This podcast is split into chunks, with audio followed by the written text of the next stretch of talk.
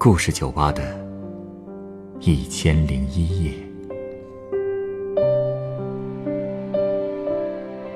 本节目由北京人民广播电台故事广播与凤凰网有故事的人频道联合制作。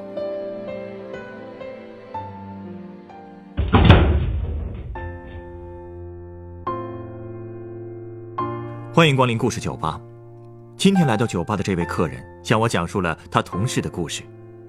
他的同事自称小龙女，然而所谓的龙，并非是真龙天子的龙。生活在无声世界里的他，体验了多少人生的酸甜苦辣呢？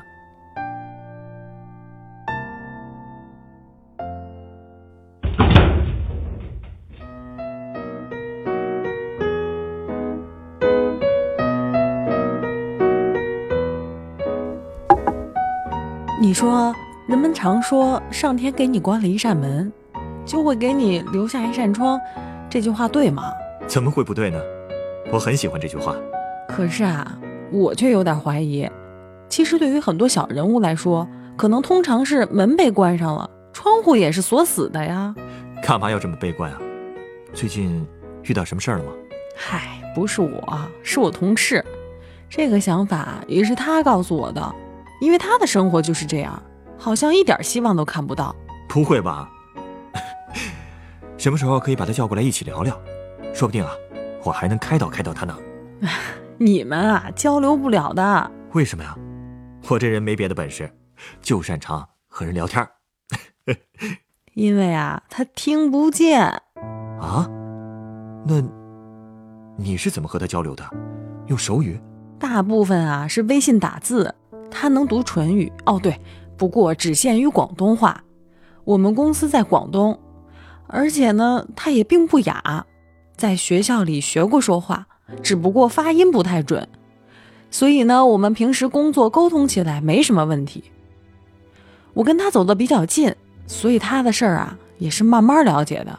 那他在你们公司是做哦，做设计，他画画可好了。哦，这么有才啊，而且。和正常人沟通也算不上有太多障碍，那为什么他看问题还这么悲观呢？主要啊是这姑娘的命确实太苦了，她的耳朵不是天生就听不见的。刚出生时她很健康，父母呢虽然是普通的工薪阶层，但对她也非常好。不过不到一岁的时候，一次感冒发高烧，大夫给她打了一针青霉素，而她对青霉素过敏。就这么失聪了，当时就没做皮试，做了呀，皮试没问题，诊断流程也没问题，但皮试竟然就没测出来，你就说说这个概率得有多小？唉，他父母发现之后啊，先是互相埋怨，爸爸指责当妈的不会带孩子，妈妈指责当爸的下班了就知道抽烟打麻将，连女儿都不管。不过两口子一开始呢还算负责任，带他去看遍了医生，又是做针灸又是做按摩的。不过生活总是现实的，这些治疗几乎都没什么效果，父母的耐心也就越来越少了。毕竟看病做理疗都是要花钱的，他父母拿的又是死工资，每次看病还都要挤公交，时间一长谁都受不了。而且他们两口子谁都不是独生子女，两家的老人也不可能全心全力的帮忙带孩子，只有他们实在忙不开的时候，才会求老人帮忙照顾一下。唉，都说久病床前无孝子，其实颠倒过来也是一样的。对待有病的孩子，也不是所有的父母都有耐心的呀。你的意思是，他们最后放弃治疗了？何止是放弃治疗了，他爸爸甚至想把他送走。送走？送给谁啊？是啊，你说说，谁家会愿意收养一个聋人女孩呢？所以，如果当初真送了的话，很可能就是送到乡下给人家做童养媳去了。也就是说，最后还是没舍得吧？主要是她妈妈舍不得，最后她还是死拉活拉的求着丈夫，才没让她把孩子送人。后来他们家呀，给我同事开了一个残疾证明。虽然那时候计划生育管得还很严吧，但不至于生二胎的路就完全被堵死了。如果头一胎的孩子是严重残疾，给孩子办理残疾证明以后，就还是能申请到指标生二胎的。所以他们就寄希望于第二个孩子了。对呀，当时我同事才三四岁吧，已经在父母单位办的幼儿园上学了，所以他父母呢就把精力都放在生二胎上，对照顾他也是越来越不上心，经常忘了接他。有时候到了傍晚，小朋友都走光了，就剩下他一个人在幼儿园。老师看他实在是太可怜了，就会带他一起回职工大院，然后亲自把他送回家。他跟我说，印象最深的一次，他回家时正看见他妈妈在吃补品，完全不记得要接他这事儿了。唉，可以说那个时候呀，他父母对他还不如幼儿园的老师对他好呢。恐怕第二胎生下来之后，他的日子就更不好过了吧？对呀，而且这第二胎还是个健健康康的大胖小子，生得特别的顺。儿子一生下来，两口子简直是付出了十二万分的小心去照顾。好多亲戚来道喜的时候，也不避讳我同事，就当着他的面儿跟他父母说：“老大虽然听不见了，但老二是个男孩，还这么健康。”你们两口子真是赚了。哎，其实他们都不知道，我同事那时候已经可以通过大人的口型和表情判断出他们说的大概是什么意思了。但大人们吧，却总以为他什么都不懂，在他面前肆无忌惮的什么都说。他也是懂事儿，自己的事儿呢都开始自己干，饭自己吃，觉自己睡，衣服自己穿，甚至自己去上学。他知道，弟弟出生前他在家里是可有可无的，弟弟出生之后呢，他就彻底变得多余了。他甚至觉得自己很没用，因为别人家当姐姐的都可以帮助照顾弟弟，可是因为他自己听不见，他妈妈与其使唤他，还不如自己干着省事儿。他发现这个家并不需要他，只有弟弟就足够了。弟弟能给父母长脸，但他呢？只不过是家里的污点，这都是他告诉你的。他父母不会直接这么跟他说过吧？说都省了，他们直接拿行动证明了。什么行动？他们把他扔了。啊？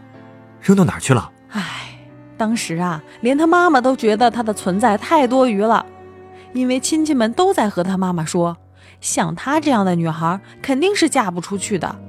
而嫁不出去的姐姐，多少都要占着家里的一间房。弟弟以后要是结婚了，多不方便。就算嫁出去了，又能嫁到什么好人家呢？他连自己都照顾不好，又怎么能照顾弟弟，照顾未来的夫家？总而言之，像他这样的孩子，还是尽早送走比较好。所以他父母经过一夜的长谈，第二天就带他去了百货大楼，买了全套的新衣服和鞋子，还特别罕见的带他去了儿童公园玩。他最喜欢玩的碰碰车，他父母也是任由他玩了好多次呢。他知道他父母要干什么吗？他知道。他后来跟我说，当时他觉得自己就像是一个死刑犯，在吃最后一顿断头饭。饭菜特别的丰盛，但吃的时候特别的绝望。他果然没猜错，那天的最后啊，他父母没带他回家，而是拿出了他的小行李，把他送到了福利院的门口。他们跟他说，一会儿就来接他，让他好好的在那里等。他眼泪当时一下就出来了，哭着扯着妈妈的袖子。他妈妈竟然能狠得下心。他说他妈妈眼圈当时也红了，可是他爸却一把把他推倒在地上，拉着他妈妈就走了。他想去追，可是他们跑得特别快，怎么也追不上。那后来呢？他就去了福利院。没有，当时福利院的人还没发现他，他就抱着自己的小行李蹲在原地，想等着父母回心转意再来接他。可是最后还是没等来，不过他却撞见了他们幼儿园的园长。当时那个园长正带着女儿出来逛街，根本没注意到他。我同事又喊不出来，就跑过去一下子抱住了园长的腰。园长吓坏了，以为是哪儿来的野孩子想干什么坏事儿，拼命的想甩开他。最后啊，还是园长的女儿先认出这个孩子就是幼儿园里那个不会说话的小孩儿。园长知道发生什么事了吗？他也不傻，你想，一个残疾小孩一个人在街上瞎转，还带着行李，哭得稀里哗啦的。他当时就明白是怎么回事了。他也是有女儿的人，自然见不得这种事儿，所以他先带着我同事去吃了个晚饭，然后就把他送回家了。他父母怎么说？我同事跟我说，那一天的事儿他有好多记不清了，他只记得园长很生气，但是还是给他爸妈留了点面子，没有把扔孩子的事儿挑破，只是骂他们不小心。他父母亲呢心里有鬼，自然也不好说什么，加上园长又是单位里的工会主席，他们不敢得罪，所以就不停的道歉呗。还给园长端茶倒水的，装出一副千恩万谢的样子。典型的欺软怕硬。那以后万一他们再扔了怎么办呢？要不说园长是好人呢，他给帮忙联系了一个医疗计划项目，收费很低，给我同事装了这个助听器。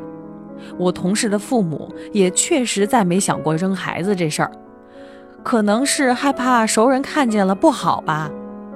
其实那个助听器帮不上什么太大忙，可是我同事知道，这是他表现的对家里有用的唯一的一个机会，所以就假装自己恢复了听力。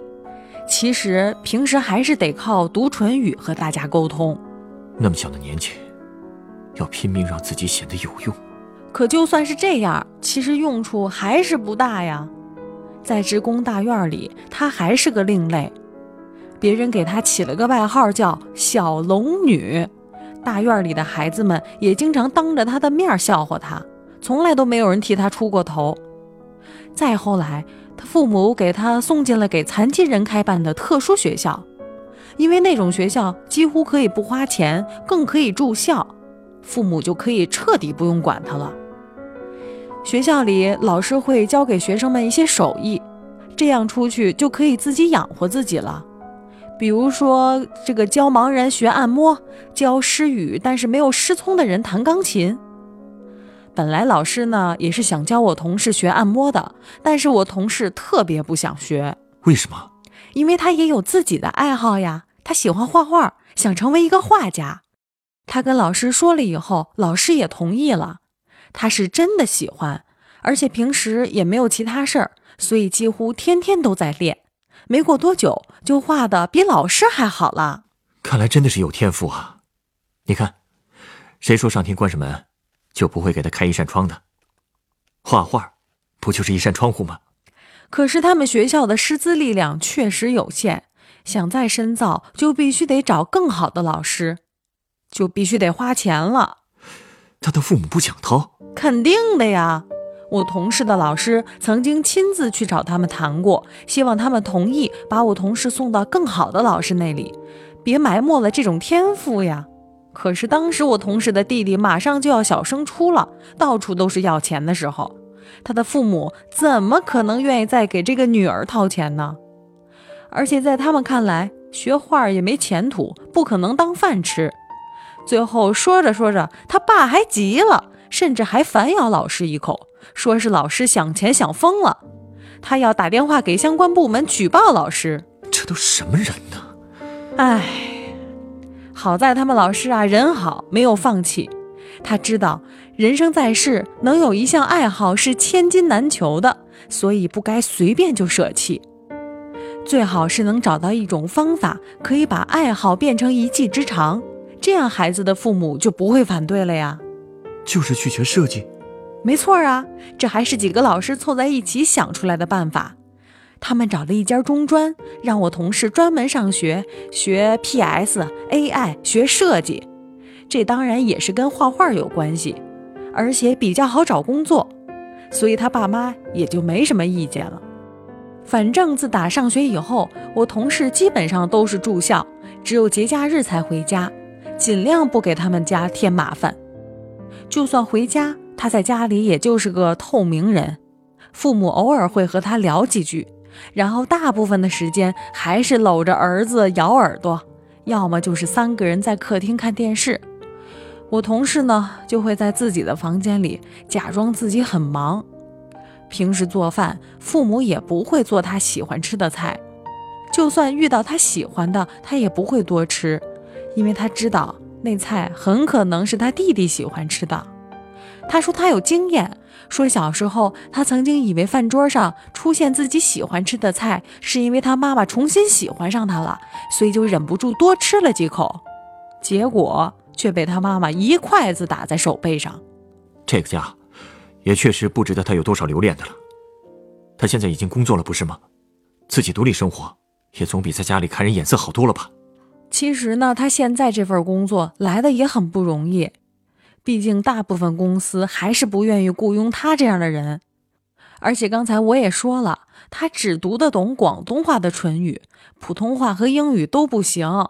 不过好在他们学校帮他找到了我们公司啊，我们公司其实还不错，给上五险一金，就是工资比同行稍微低一些，但是也能接受，环境也不错，同事们对他也是很照顾，就算开会，为了照顾他，大家也是尽量的在网上开会，能打字就打字，必须得给你们公司点个赞啊！我们老板啊，人确实不错。平时也喜欢做公益什么的，而且我这个同事从小吃苦吃惯了，眼里也有活儿，很多不是他的工作，他都愿意干。他说呀，他特别害怕有一天公司会用各种各样的原因把他辞退，所以他只有加班加点的干，提高自己的设计水平，这样就算万一遇到这种情况，他也能自食其力。唉，听着呀，就让人心疼啊。他今年都二十八了，还没谈过一次恋爱呢。他说他这样的人也没有让别人喜欢的资本。运气好的话，他可能会攒够养老的钱，孤独终老；运气不好呢，或许会孤苦伶仃的死在街头吧。你说说，这么年轻就这么悲观了，我都不知道该怎么劝他了。嗯我理解他的心情，但是，啊，这样，我先送你一杯鸡尾酒吧。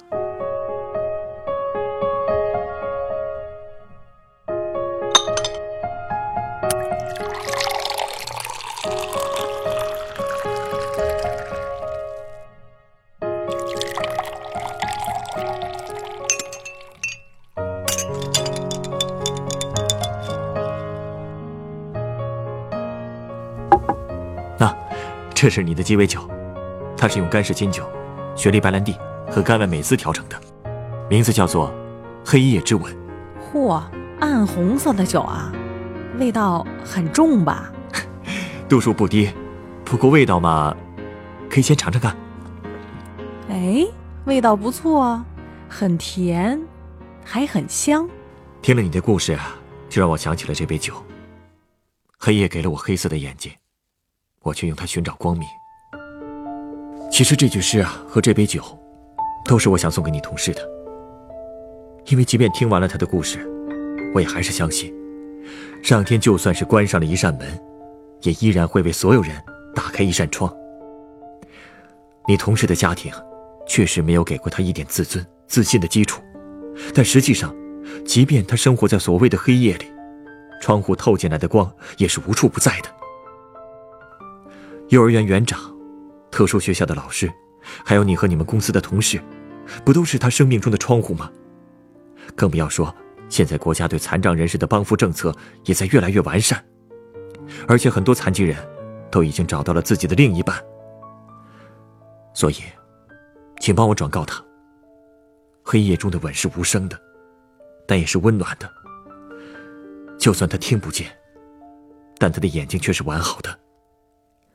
黑暗的房间里有很多面窗户，只要他睁眼，就能看到。